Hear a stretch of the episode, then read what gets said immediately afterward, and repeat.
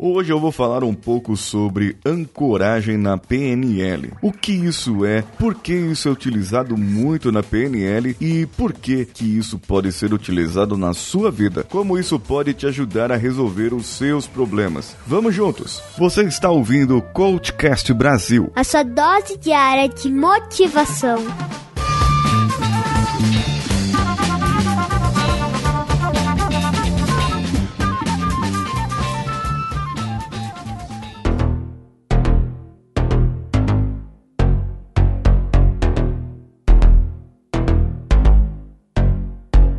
Na PNL, a ancoragem se refere ao processo de associar reações internas com algum gatilho externo ou interno, porque assim, prontamente, podemos acessar essa reação de novo. A ancoragem é um processo que, na superfície, é similar à técnica do condicionamento usada por Pavlov para criar uma ligação entre escutar uma campainha e a salivação dos cachorros. Ao associar o som da campainha com o ato de dar comida para os seus cachorros, Pavlov descobriu que, eventualmente, podia só tocar a campainha, que os cachorros começaram a salivar, mesmo que não tivesse comida nenhuma. Na fórmula estímulo-reação dos behavioristas, entretanto, o estímulo é sempre uma sugestão ambiental e a reação sempre uma ação comportamental específica. A associação é considerada reflexiva e não uma questão de escolha. É um reflexo da vida. Isso foi colocado no texto do golfinho.com.br, que é o maior site de PNL do Brasil. Lá tem tudo, gente. É o portal da PNL no Brasil. As âncoras, então, elas não pedem passagem. Como diz Valdeci Carneiro, da Sociedade Interamericana de Hipnose. Elas não pedem passagem, simplesmente acontecem. Vejam bem, olha só, na sua vida. Se você lembrasse agora de um cheiro de um bolo e o que esse cheiro de bolo arremetesse para você, remetesse assim, trouxesse de memória, como é que seria? Que memória traria para você? Veja bem, as âncoras, no caso, elas funcionam de uma determinada maneira. Vamos dizer que você se lembre agora de um bolo. Lembra aquele bolo da vovó? Pode ser o de fubá, o de cenoura com cobertura de chocolate, pode ser um bolo de chocolate simples, um bolo de farinha normal, não importa qual, importa que seja aquele bolo, aquele bolo que você sente até o cheiro agora. E quando você sente o cheiro, você pode viajar no tempo. Com certeza, você viaja no tempo. Essa âncora, ela te deu um sinal, te levou lá atrás, fez com que o seu cérebro viajasse, fez com que você viajasse na mente, aí dentro de você mesmo. É interessante quando nós começamos a trabalhar essa parte da ancoragem.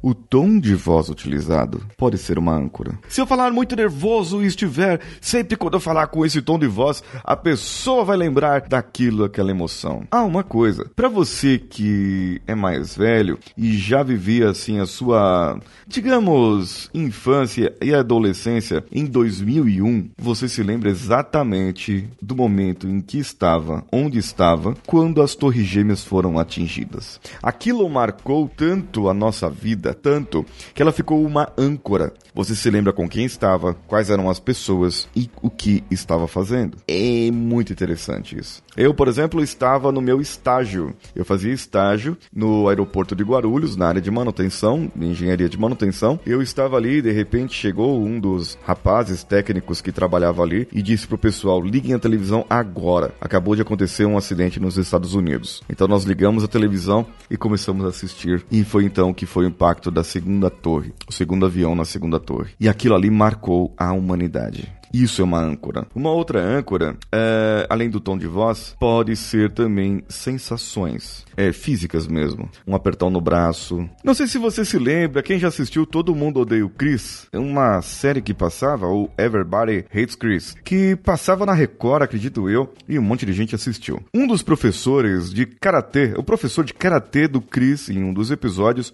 ele tinha uma âncora. Toda vez que alguém colocava a mão no seu ombro, ele quebrava a mão do sujeito. E no episódio conta-se por quê? Porque ele passou uma raiva muito grande quando alguém em cara colocou a mão no seu ombro, paquerando a sua namorada na época. Então aquilo ficou uma âncora nele. Toda vez que alguém encosta no ombro, ele tinha uma reação automática e quebrava a mão do sujeito. É, você não faz ideia do que âncoras podem fazer por você ou podem fazer para você. Porque você pode estar sofrendo agora de âncoras. Eu já contei aqui quando eu tinha ataque de ansiedade, aqueles ataques de ansiedade generalizada, pânico, quando eu estava para chegar em um emprego. Ali na Praça da Sé, meu coração começava a acelerar. E quando eu recebia uma ligação do Nextel, é, é esse aí, esse barulhinho do Nextel, eu começava a tremer, passava um nervosismo. Eu já contei isso aqui no episódio, em alguns episódios lá atrás. E isso aí era uma âncora para mim. Hoje eu entendo isso. Se eu estivesse, se eu tivesse ressignificado, trabalhado outras âncoras, talvez eu teria resolvido o problema naquela época.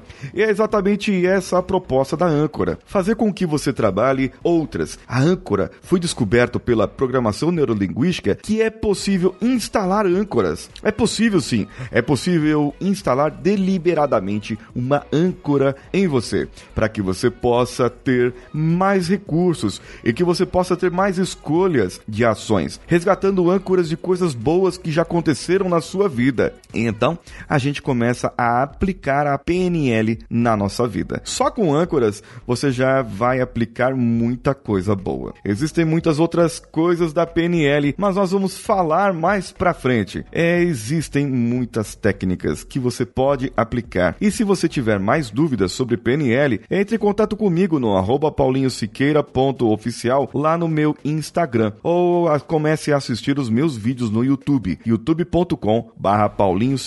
Você também pode compartilhar esse episódio com seus amigos e amigas e família pelas nossas redes sociais, arroba CoachCastBR em qualquer rede social. Nos marque lá. Você pode ser um dos nossos partners. É só clicar aí no link que está no post desse episódio e você saberá como chegar lá. Eu estou num processo de emagrecimento de novo.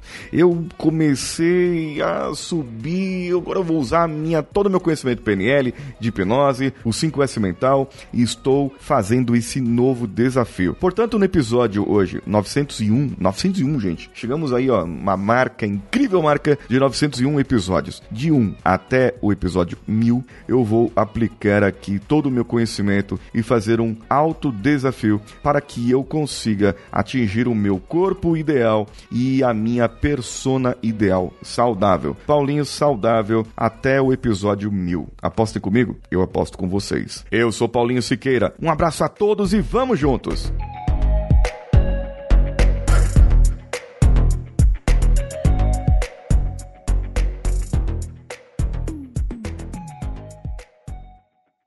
Esse podcast foi editado por Nativa Multimídia, dando alma ao seu podcast.